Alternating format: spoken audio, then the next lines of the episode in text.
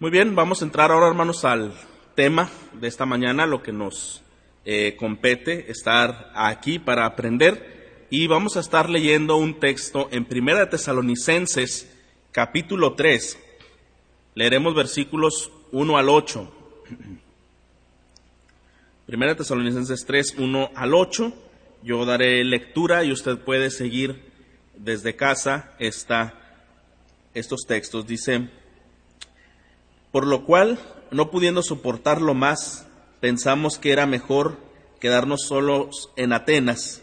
Enviamos a Timoteo, nuestro hermano y colaborador de Dios en el Evangelio de Cristo, para fortaleceros y alentarlos respecto a la fe de ustedes, a fin de que nadie se inquiete por causa de estas aflicciones, porque ustedes mismos saben que para esto hemos sido destinados, porque en verdad, cuando estábamos con ustedes, les predecíamos que íbamos a sufrir aflicción, y así ha acontecido como saben. Por eso también yo, cuando ya no pude soportar más, envié a Timoteo para informarme de su fe, por temor a que el tentador los hubiera tentado y que nuestro trabajo hubiera sido en vano. Pero ahora Timoteo ha regresado de ustedes a nosotros y nos ha traído buenas noticias de su fe y amor, y de que siempre tienen buen recuerdo de nosotros, anhelando vernos, como también nosotros a ustedes. Por eso, hermanos, en toda nuestra necesidad de aflicción, fuimos consolados respecto a ustedes por medio de su fe, porque ahora sí que vivimos, si ustedes están firmes en el Señor. Estos textos, hermanos, que acabamos de leer, nos narran la actitud de una congregación frente a la aflicción y a la hostilidad. Y queremos meditar un poquito en este tema acerca de lo que es la aflicción y he titulado a este mensaje, ¿verdad? Eh, la, aflicción y los propósitos de Dios. ¿Cómo es eh, que Dios tiene propósitos en medio del sufrimiento? ¿Cómo es que Dios tiene propósitos en medio de la adversidad? Y precisamente, hermanos, el tema del sufrimiento es un tema que se expande por todas las escrituras.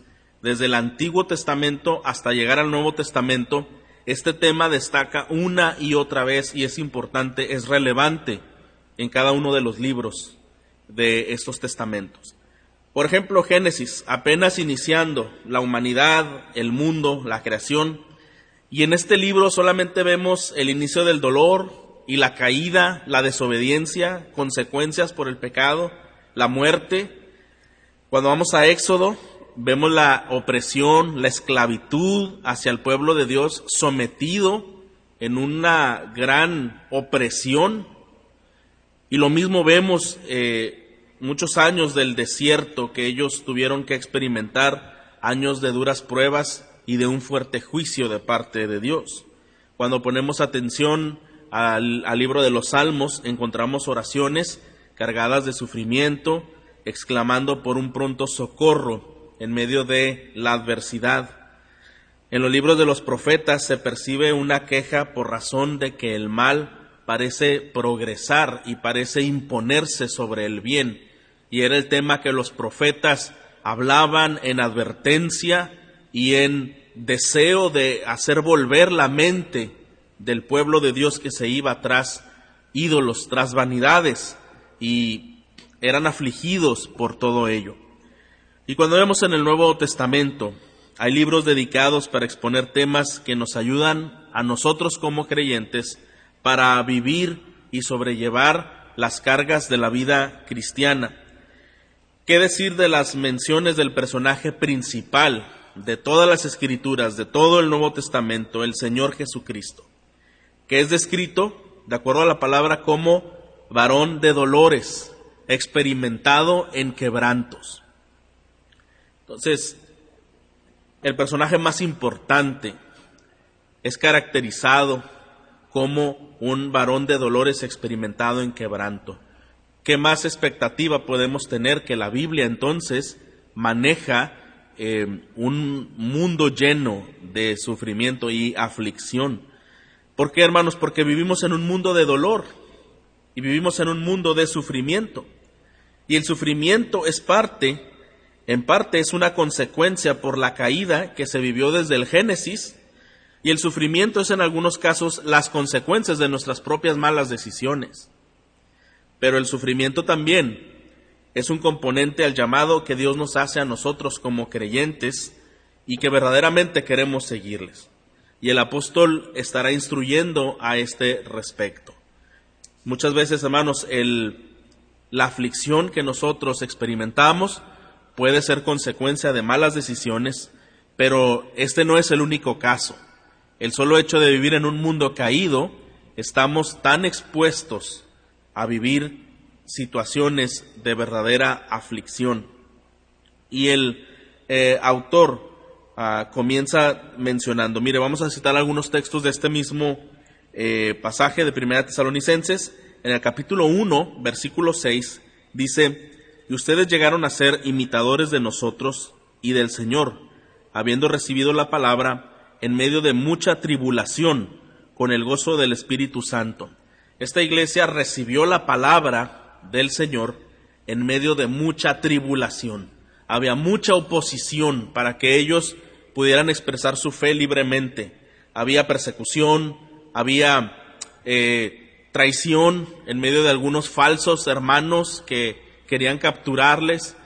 Había mucha hostilidad por la fe que ellos expresaban y ellos en medio de mucho sufrimiento es que recibieron la palabra. Capítulo 2 también, en el versículo 14, nos da otra eh, referencia de cómo este, esta iglesia estaba viviendo dificultad. Dice, pues ustedes hermanos llegaron a ser imitadores de las iglesias de Dios en Cristo Jesús que están en Judea porque también ustedes padecieron los mismos sufrimientos a manos de sus propios compatriotas, tal como ellos padecieron a manos de los judíos.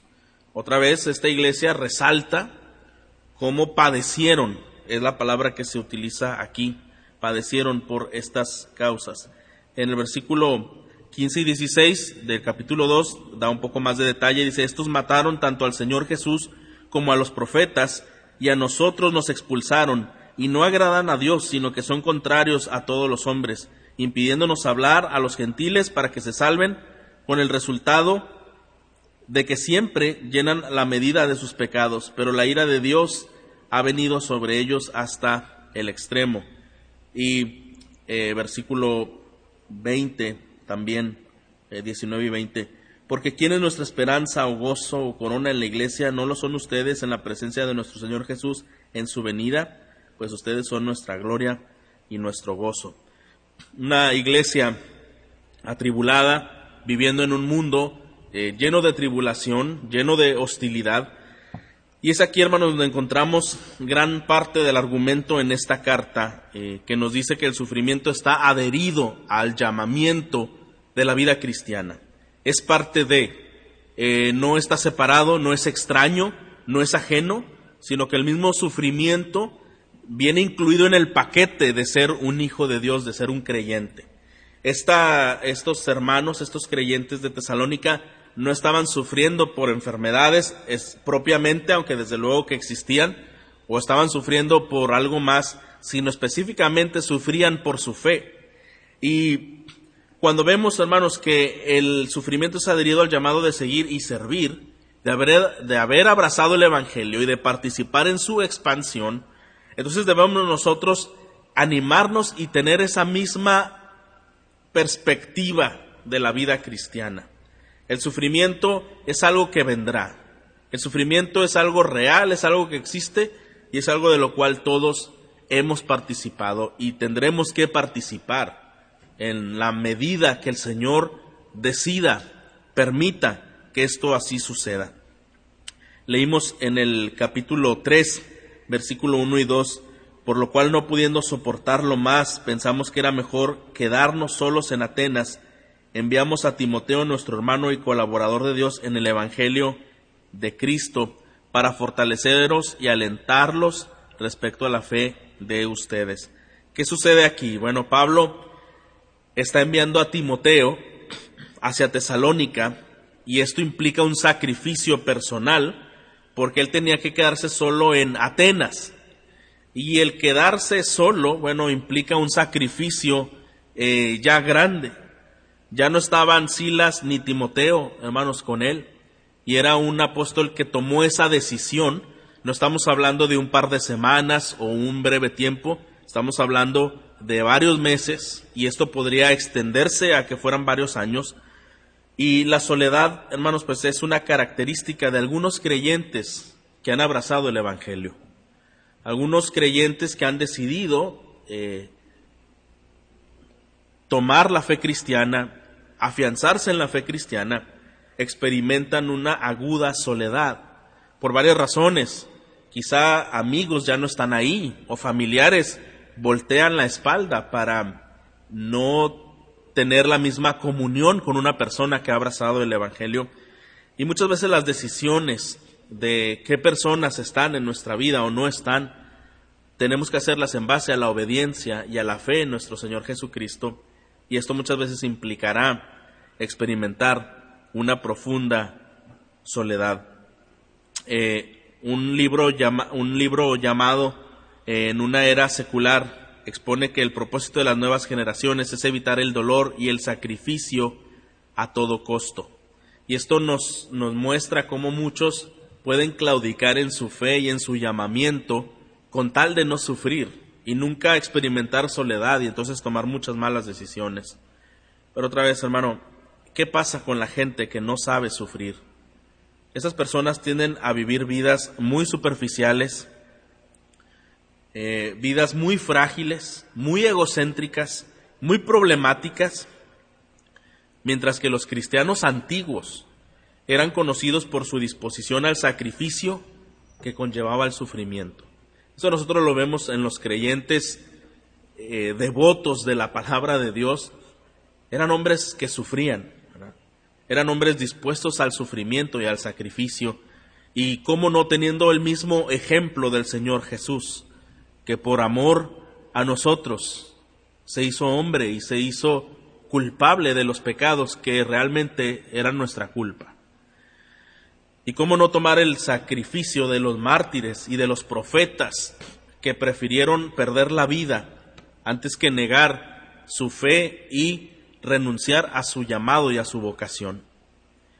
Bueno, pues entonces, hermanos, ah, el sufrimiento es real, el sufrimiento es inevitable y vemos en este texto, en tan solo en estos dos versículos que hemos leído, que el mismo apóstol Pablo estaba pasando esa experiencia al renunciar a la compañía de sus colaboradores en Cristo con la finalidad de que fueran fructíferos y pudieran llevar consuelo y esperanza a la iglesia en Tesalónica. Esa decisión del apóstol Pablo eh, fue una decisión sacrificial eh, pero también fue una decisión pensada en el bien del Evangelio. Entonces también podemos entender, hermanos, como dijimos, que el sufrimiento es parte de nuestro llamamiento. Siguiendo con la lectura, versículos 3 y 4 nos dice, a fin de que nadie se inquiete por causa de estas aflicciones, porque ustedes mismos saben que para esto hemos sido destinados. Se fija, para esto mismo hemos sido destinados, para la aflicción. Y versículo 4, porque en verdad cuando estábamos con ustedes les predecíamos que íbamos a sufrir aflicción y así ha acontecido como saben. Entonces, mientras el apóstol estuvo predicando allí, eh, él les, les hizo ver esta realidad. Hermanos, vendrá tiempo de aflicción, vendrán tiempos difíciles, vendrán momentos incómodos, inquietantes, pero esto es parte de nuestra vocación, esto es parte de nuestro llamamiento. Y en ningún momento el apóstol quiso adornar o disfrazar lo que sería la fe cristiana, que si una persona está en la vida de Cristo y está asistiendo y participando en la iglesia, todas las cosas le van a ir bien y no va a tener problemas y va a tener una vida de mucha prosperidad y de mucha abundancia. No vemos estas palabras en el apóstol Pablo. Todo lo contrario, él está anticipando la realidad que ellos enfrentarían. Y dice Pablo, como se les anticipó, así ha acontecido. Como se les predicó, como se hizo ver eh, el costo por la vida cristiana, bueno, ahora es la aplicación de ese costo en las vidas. El mismo Señor Jesús, hermanos, cuando andaba con los discípulos, Él les anticipaba que vendrían tiempos de aflicción. Satanás os ha pedido para zarandear. Y no dice ese texto, pero yo reprendí, o yo no lo voy a permitir, o yo voy a interceder de alguna manera para que jamás sufran. Lo que Jesús dijo, pero yo he rogado para que tu fe no falte. O sea, hermano, nuevamente el sufrimiento es parte de un llamado en la vida cristiana. Ese sufrimiento, aunque es parte de un ah, llamado, no quiere decir que Dios se regocija con este tipo de experiencias que nosotros podamos vivir. Más bien debemos de entender que si en la soberanía de Dios esto está incluido en la vida cristiana, es porque entonces tiene propósitos en la vida del cristiano. Muchas veces nosotros no lo vemos así, porque solamente estamos pensando en nuestro en nuestro yo y en nuestras comodidades y en nuestros anhelos y en lo que nosotros queremos. Y dejamos de ver que el centro no somos nosotros, sino es Dios. Y Él es el que permite, y Él es el que obra, Él es el que hace, de acuerdo a sus propósitos, a su voluntad y no a los nuestros. El saber que la aflicción va implícita en la vida cristiana es una instrucción muy oportuna a nosotros nos revela la realidad de una vida centrada en el verdadero Evangelio y no en cosas superficiales. Está muy lejos de las promesas de grandeza humana y prosperidad material como norma de la vida cristiana. Los tesalonicenses estaban en una fuerte aflicción y el apóstol Pablo no podía, eh, no pudiendo ir, decide enviar a Timoteo para que éste les consuele. Consolar esta palabra aparece más de 50 veces eh, utilizada por el apóstol Pablo. Y en Primera Tesalonicenses, solamente en esta carta se menciona ocho veces. Eh, esta palabra consolar entonces es importante en este tema que estamos hablando de aflicción y los propósitos de Dios. Y el consuelo, hermanos, también es un deber cristiano que debemos practicar constantemente unos con otros. Muchas veces podemos invadirnos de temor al no saber cómo animar a un creyente que está viviendo tribulación. Pero la Biblia sí nos dice cómo debemos de hacerlo.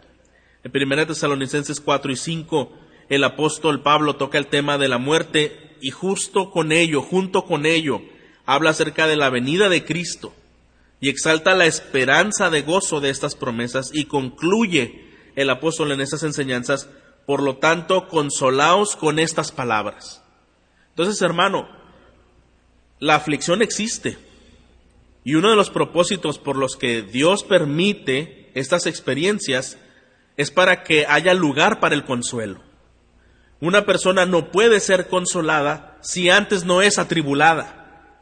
Y quizá usted pudiera pensar, yo prefiero no tener aflicción y, así no necesito consuelo. Pero hermano, el consuelo es una virtud es el cobijo de Dios, es su amparo protector, es su amor demostrado a nosotros que aún independientemente de las cosas más eh, temibles en la vida, Él sigue estando presente y Él sigue teniendo el control. Realmente, hermanos, el consuelo, experimentar el consuelo, es una gran bendición, es un placer espiritual recibir el consuelo, el ser consolados por el Señor, el poder eh, ser eh, limpiados de toda lágrima, y de toda aflicción y poder tener un corazón restaurado después del duelo, esto es una verdadera bendición. Nosotros sabemos que eh, la vida tiene muchos matices y colores y experiencias que son tan drásticas y opuestas, pero el Señor ha permitido toda esta gama para dar a conocer su propósito y lo importante que es su intercesión en nuestras vidas. Así que hermano, el consuelo es un tema importante en la Biblia, es un tema importante en, el libro de Tesalonicenses y por supuesto es un tema importante para nosotros que vivimos en medio de un mundo caído y lleno de experiencias de tribulación.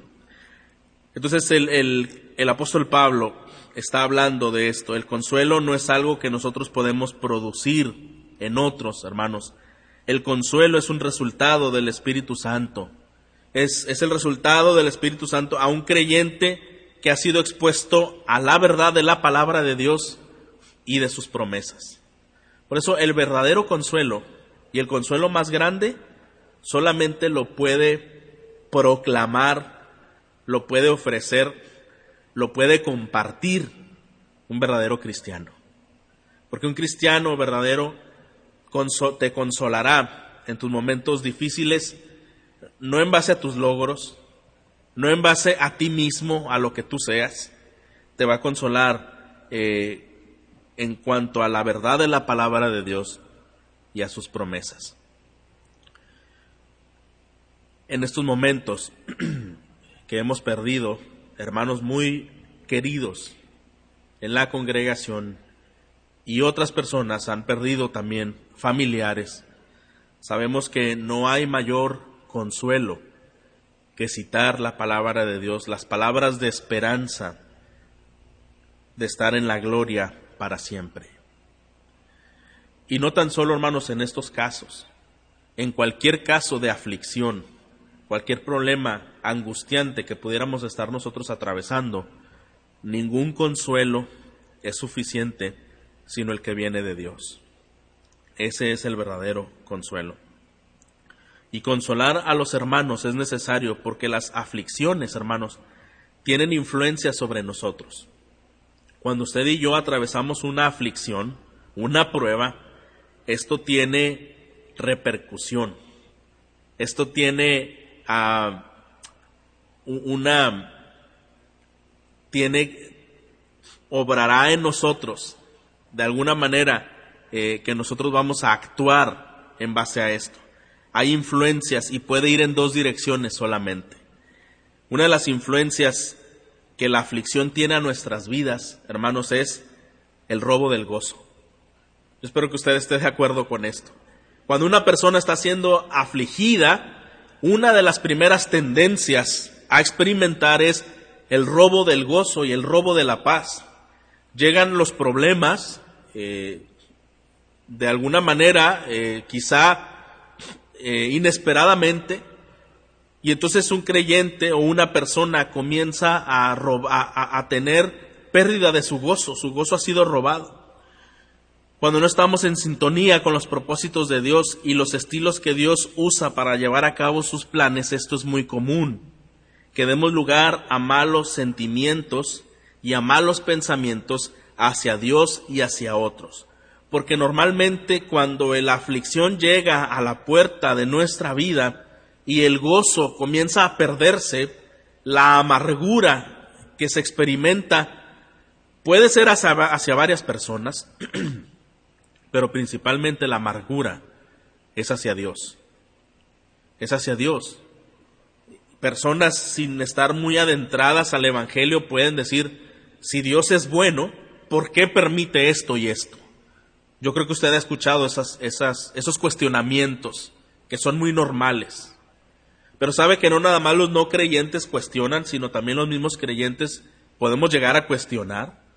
Y creemos, Señor, pero si yo no he hecho lo que otros han hecho, yo he procurado no, eh, no vivir de una manera inadecuada delante de ti, pero ¿por qué parece que yo sufro más que otros que viven como quieren vivir?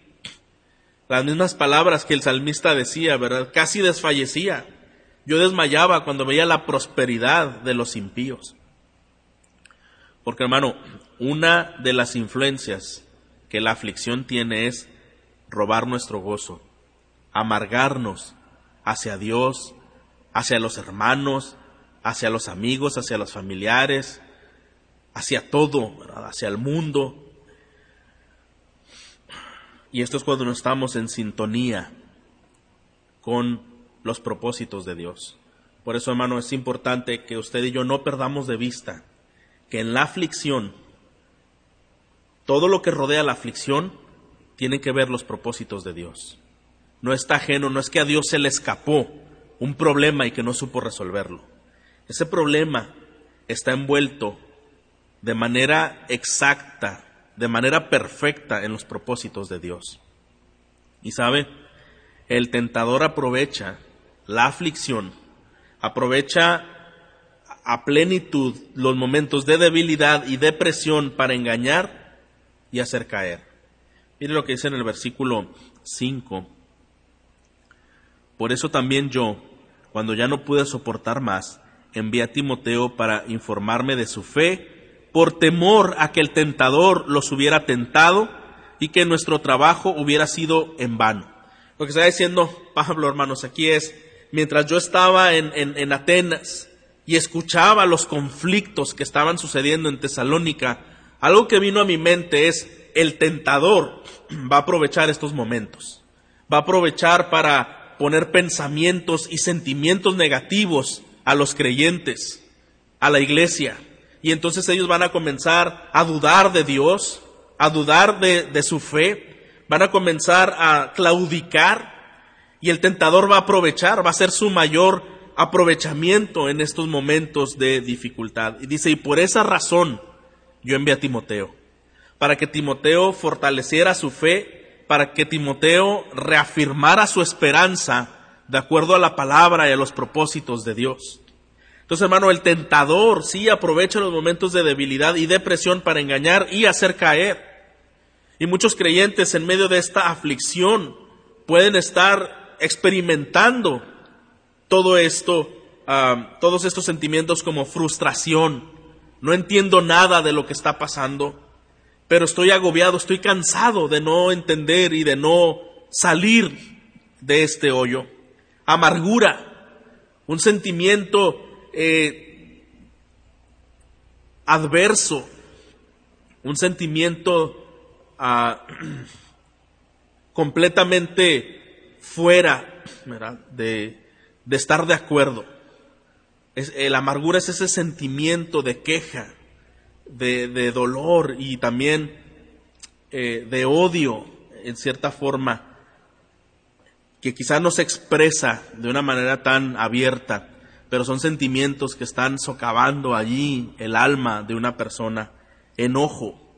Y esto sí puede ser explosión y expresiones equivocadas, la pérdida de la confianza, primeramente a Dios y también a otras personas. Yo ya no confío porque esto y esto y esto. Estas son las primeras tentaciones que se experimentan, hermano, en el tiempo de la prueba. Eso es lo primero que inunda la mente y el corazón de los creyentes, de las personas, cuando eh, presiones y aflicciones están, están llevándose a cabo en nuestra vida. No tan solo son algunas tentaciones, hermano, también son pecados internos, porque estas malas decisiones son la base de malas decisiones. Yo espero que usted esté de acuerdo con esto. Los malos sentimientos son la base de malas decisiones. Usted tiene un mal sentimiento respecto a algo, respecto a alguien. Lo más probable, si usted no trabaja en ello y Dios no, no permite que Dios intervenga para que usted cambie su postura y su sentir, va a tomar malas decisiones. Y esto va a desencadenar otro tipo de problemas más graves. Si la frustración, la amargura, el enojo y la pérdida de confianza son los primeros pecados internos, la base de malas decisiones, dará lugar a ataques personales, va a dar lugar a distorsionar a Dios y a sus propósitos y nuestra mente va a optar por escoger la mentira antes que la verdad.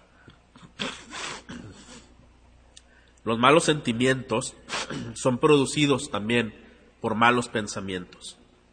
Pues si yo estoy pensando lo que no es verdad, mis sentimientos van a ser de amargura y de frustración y de pecado que ya dijimos, y eso me va a llevar a otro escalón más que es tomar malas decisiones. Pero gran parte de esto, hermanos, se encuentra en la mente, lo que nosotros estamos dejando entrar a nuestra mente y a nuestro corazón.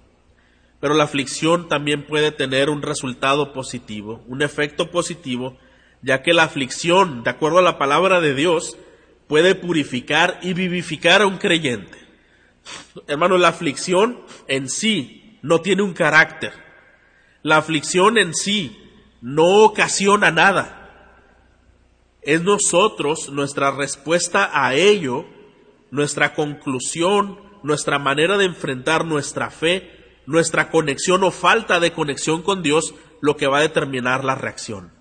Porque por un lado, la aflicción tiene una influencia que es apartarse de Dios, tener malos sentimientos, tener malos pensamientos, negar la fe, eh, claudicar, pero por otro lado, también la misma aflicción que puede ser el objeto de provocar todo eso, esa misma aflicción puede ser un agente purificador y vivificante que obrará para bien en la vida de un creyente que está conectado con Dios y que esa aflicción puede obrar para hacerle más fuerte, más cristiano, más santo, más justo y más dependiente de Dios. La misma aflicción tiene esos dos ah, oportunidades.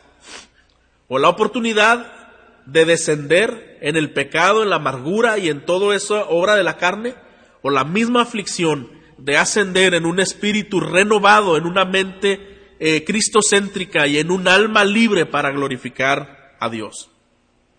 Un enfoque en Dios nos fortalece, hermano. Si nuestro enfoque está en Dios, estaremos fortalecidos, sea cual sea la prueba. No solo nos fortalece, también nos perfecciona el enfoque en Dios. Mientras que un enfoque en nosotros mismos nos va a entristecer y nos va a llevar a la desolación y nos va a llevar a la amargura y a los sentimientos que ya mencionamos. Qué paradójico nuevamente es reconocer que el sufrimiento que ha alejado a muchos de Dios, este mismo sufrimiento ha sido también un instrumento de Dios para acercarnos a Él. ¿Qué hijo de Dios nos ha encontrado eh, con Él de manera más profunda por medio del sufrimiento? ¿Qué hijo de Dios no ha sido acercado al Señor a través de momentos oscuros y difíciles en su vida? Y esto le llevó a depender y a rogar y a buscar al Señor. Dios destinó el desierto por cuatro décadas para probar a su pueblo, para saber qué había en su corazón, para purificarlo y para renovarlo. Recuerda que eso dice en Deuteronomio, te afligí en el desierto para probarte, para saber qué había en tu corazón, pero también para purificarte y para renovarte. ¿Cuántas veces, hermanos, nosotros hemos entrado a un desierto en nuestra vida personal? Un desierto del que parece que no podemos salir. Y ese desierto solamente está exponiendo lo que hay en nuestro corazón, nuestra falta del Señor, nuestra necesidad de Él.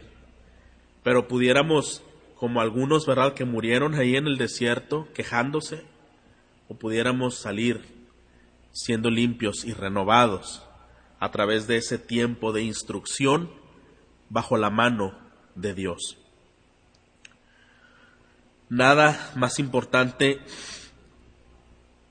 que el aprender cómo mantener una vida de propósito en medio del dolor y la adversidad, dice el pastor Tim Keller. Nada es más importante que aprender cómo mantener una vida de propósito en medio del dolor y la adversidad.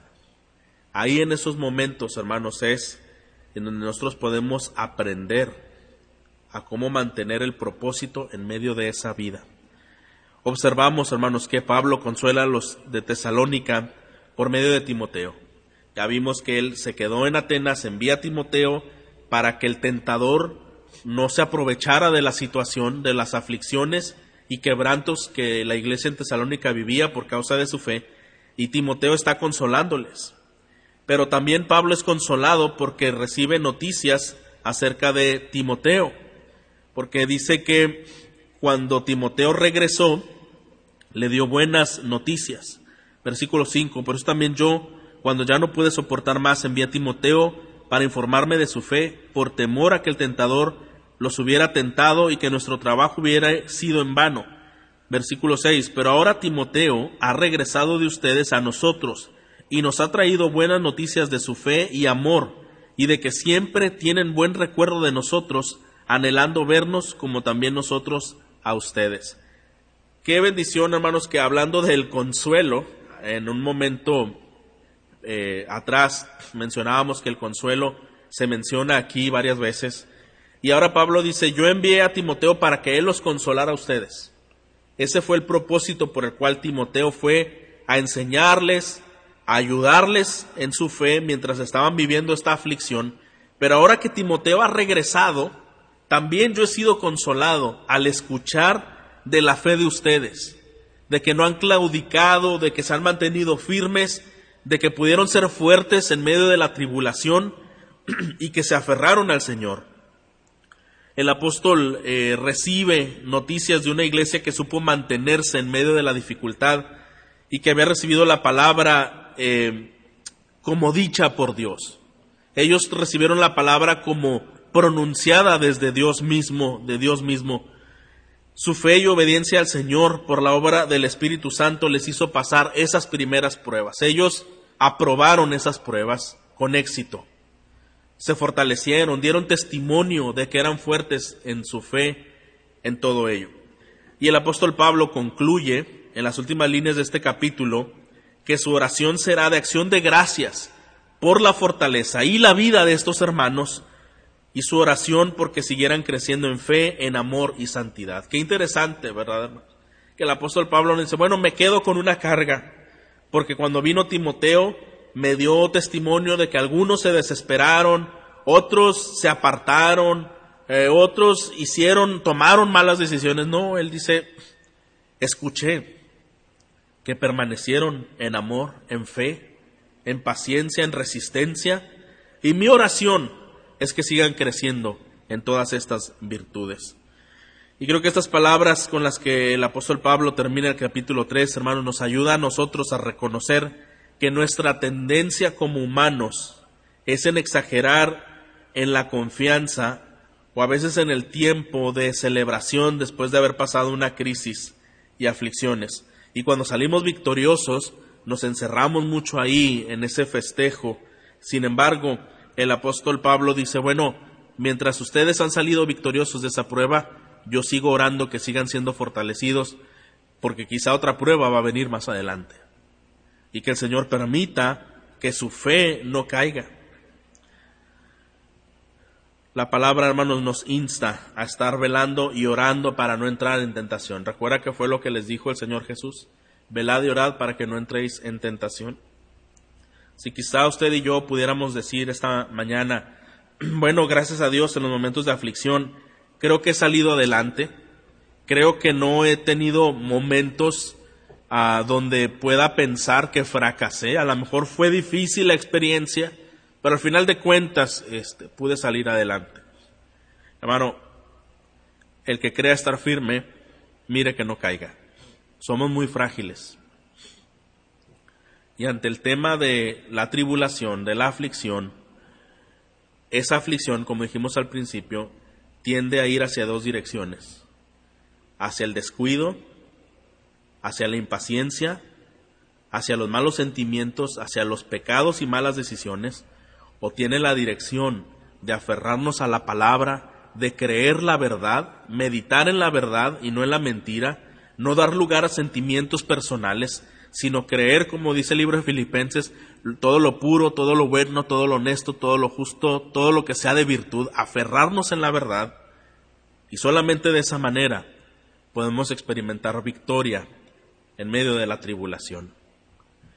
Y esta, este texto, versículo 6, dice, pero ahora Timoteo ha regresado, bueno, y nos ha dicho que ustedes anhelan vernos, como también nosotros a ustedes, versículo 7, por eso, hermanos, en toda nuestra necesidad y aflicción, fíjese, fuimos consolados respecto a ustedes por medio de su fe. Todo lo que escuchamos de ustedes, esto nos trajo consuelo. Versículo 8, porque ahora sí que vivimos, si ustedes están firmes en el Señor, ustedes están firmes en el Señor. Versículo 9, pues, ¿qué acción de gracias podemos dar a Dios por ustedes? por todo el gozo con que nos regocijamos delante de nuestro Dios a causa de ustedes, según oramos intensamente de noche y de día, que podamos ver el rostro de ustedes y que completemos lo que falta a su fe. Esta, este texto que hemos analizado, hermanos, nos lleva a concluir algunos eh, puntos. Y primeramente concluimos diciendo, hermanos, que la aflicción es real y es inevitable. La aflicción es real y es inevitable. El segundo punto que podemos reflexionar de este tema es que la aflicción es parte de nuestro llamamiento cristiano. No debemos creer que el sufrimiento o la aflicción es malo. A veces categorizamos, es que la aflicción es mala. No, hermano, es parte de nuestro llamamiento cristiano. No solo que es real, es parte de nuestro llamamiento. Número tres, la aflicción nos puede acercar a Dios o alejar de Él, dependiendo en dónde se encuentre nuestro enfoque. Ya lo explicamos, nos puede acercar o alejar de Dios dependiendo en dónde esté nuestro enfoque. Número cuatro, el consuelo viene de creer en Dios y su verdad suprema. Una persona puede ser consolado únicamente cuando ha escogido creer en Dios y creer en la verdad suprema. Si una persona está en medio de aflicción, pero decide aferrarse en creer en Dios y creer en la verdad, esa persona recibirá consuelo. Si una persona se aferra a ahogarse en sus propios sentimientos, no podrá ser consolada. Y nuevamente volverá a esas experiencias amargas y deplorables internamente. Pero el consuelo viene de creer en Dios y en su verdad suprema. Y número cinco, la aflicción nos puede purificar y permitir que la obra de Dios se siga perfeccionando en nuestras vidas. La aflicción nos puede purificar y permitir que la obra de Dios siga perfeccionándose en nuestras vidas. Y viéndolo desde este punto, desde este último punto con el cual estamos cerrando este tema, pudiéramos decir con toda confianza entonces, hermanos, que la aflicción es una bendición. La aflicción es una bendición cuando como cristianos entendemos que esto nos puede acercar al Señor y hacer mejores cristianos para la gloria de su nombre. Yo no sé cuáles sean las experiencias que usted ahora mismo está enfrentando de manera privada y de manera personal. Sí sabemos que hay una aflicción a un nivel general, a un nivel global, y que eso está trayendo muchos estragos. Sin embargo, como cristianos, nuevamente nuestra dependencia no está en las circunstancias, sino están en los propósitos soberanos y perfectos de Dios. Y yo quiero animarle que estemos confiando en la verdad suprema de su palabra, que nos aferremos a ella, nos aferremos a Dios y su carácter, y esto nos mantendrá a salvo de malos pensamientos y de malos sentimientos. No solo eso, también le animo a que empapándonos más de la verdad podamos ser capaces de consolar a otros que también están viviendo momentos angustiantes. Ayudemos a otros eh, enseñando la verdad, infundiendo la verdad de la palabra. Y por supuesto, hermano, revisemos que Dios esté obrando en nuestras vidas. Si Dios está obrando en nuestras vidas, hermanos, qué gran bendición. Quizá hay muchas cosas que pudiéramos pensar que nos faltan o que quisiéramos tener como seres humanos, pero si Dios está trabajando en tu vida, qué bendición más grande. Y si el Señor está obrando ahora mismo en ti, en tu carácter, en tu corazón, en tu conmovisión, en tus sentimientos, gloria a Dios por ello. Porque Él es fiel, porque es paciente y tiene propósitos tan específicos y sublimes. Y en su gracia nos está haciendo partícipes de ellos. ¿Por qué no oramos esta mañana pidiendo al Señor que nos ayude, como esos creyentes de Tesalónica, a salir aprobados en medio de las aflicciones y que nuestro corazón se incline ante Él y a su verdad suprema y que Él obre de tal manera que nuestro, nuestra reacción sea de testimonio a esta sociedad y a esta comunidad en donde nosotros nos encontramos como creyentes que confían, esperan y alaban al Señor.